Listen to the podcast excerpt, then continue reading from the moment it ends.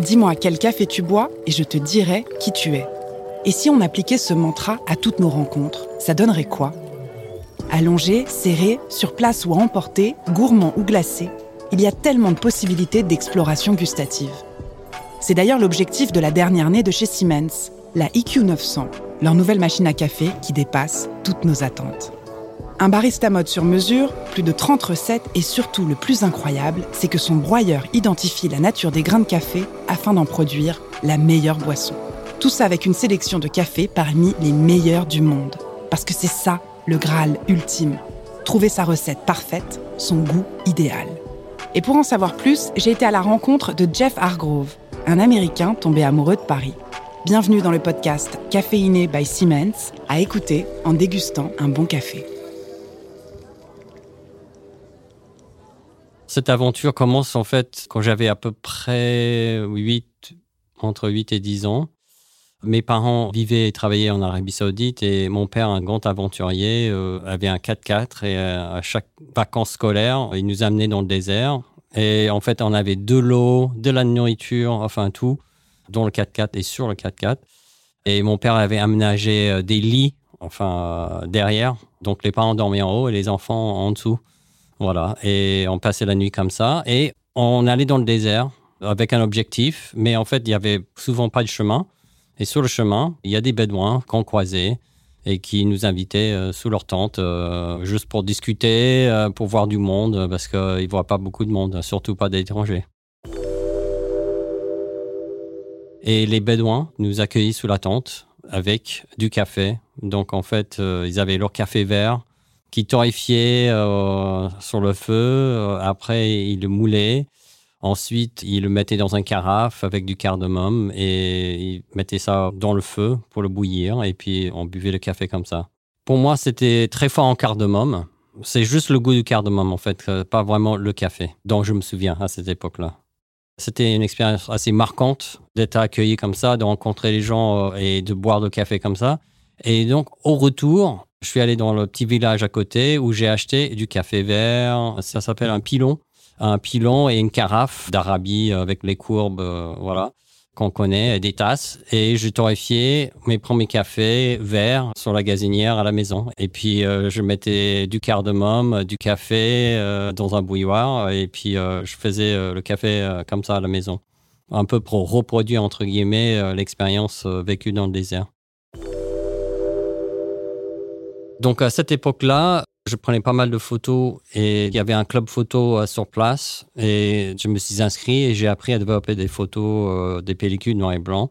Donc j'ai développé les pellicules, j'ai fait les tirages, j'ai participé à des expos euh, locales à l'époque, mais c'était juste un hobby. Voilà. Et cet hobby m'a suivi jusqu'à l'arrivée en France où en fait c'est devenu un peu plus sérieux, de plus en plus réfléchi jusqu'au jour où j'ai quitté euh, mon emploi à l'université en tant qu'ingénieur de recherche pour faire la photographie à plein temps. J'ai commencé à vouloir quitter la photographie professionnelle parce que je devenais photographe euh, de publicité où je voyageais dans le monde entier pour faire des photos pour les grandes marques. Et donc, euh, je voulais posé à Paris et faire toujours de la photo, mais d'une autre manière, pas commercialement, pour être plus libre. Donc, je dis, mais qu'est-ce que je vais faire? Je suis allé dans le marais, euh, dans un coffee shop qui venait d'ouvrir.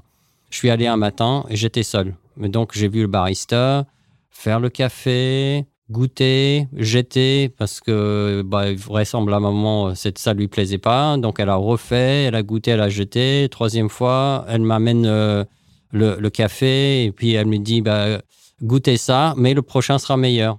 Pour moi, c'était cette première tasse. Euh, il y avait une explosion de saveurs que je ne savais pas qui pouvait même exister dans une tasse de café. De, mon point de vue, moi, le barista, pour moi, c'est un artisan. C'est quelqu'un qui travaille avec ses mains, avec ses goûts. Donc, c'est un espèce de partage de son savoir-faire et de ses goûts, etc. Aussi, le photographe, il a sa vision du monde ou de, de l'objet ou de la personne euh, qui photographie et il partage ça dans un livre ou dans une expo. Donc, c'est sa vision qu'il partage. Donc, le barista, quand j'ai vu cette barista euh, faire le café et qu'elle goûtait, qu'elle ajustait, qu'elle regoûtait et elle jetait à chaque fois parce que c'était pas à la hauteur, Donc, euh, c'est comme le photographe euh, dans une chambre noire qui fait un tirage d'une certaine manière, ça lui plaît pas, il refait, etc., jusqu'à ce qu'il produit le tirage qu'il a envie de partager. Donc, pour moi, j'ai vu un parallèle avec le café.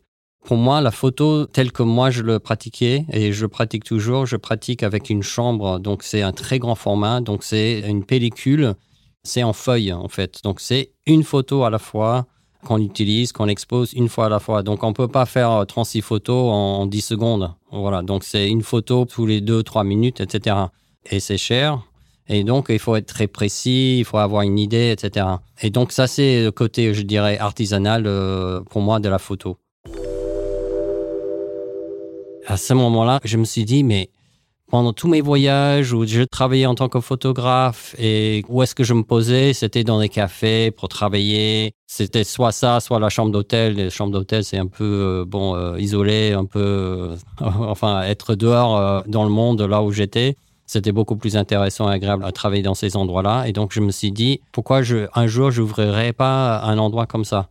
Et donc, en buvant ce café dans le marais, je me suis rappelé de ça, comme une Madeleine de Proust, en disant Ah oui, bah alors peut-être euh, ça peut être mon nouveau projet pour euh, faire autre chose que euh, la photographie commerciale.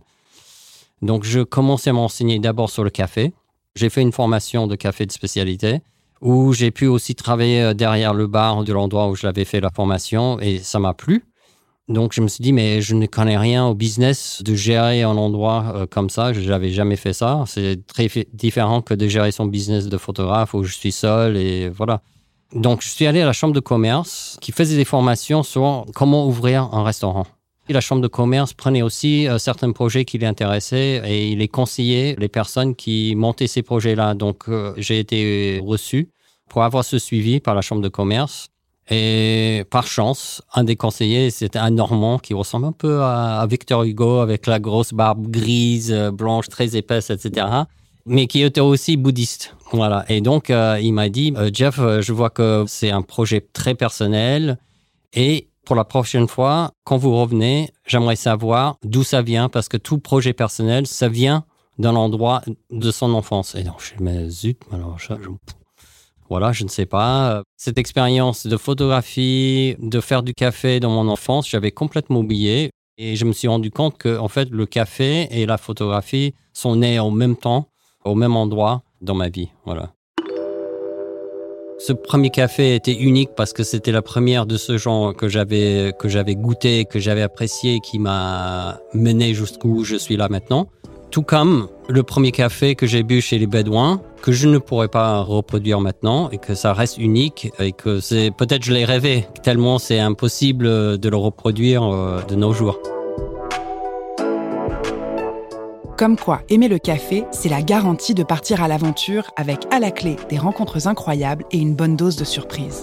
Et c'est tout l'objectif du podcast Caféiné by Siemens. Vous faire voyager tout en vous donnant envie de déguster du très bon café.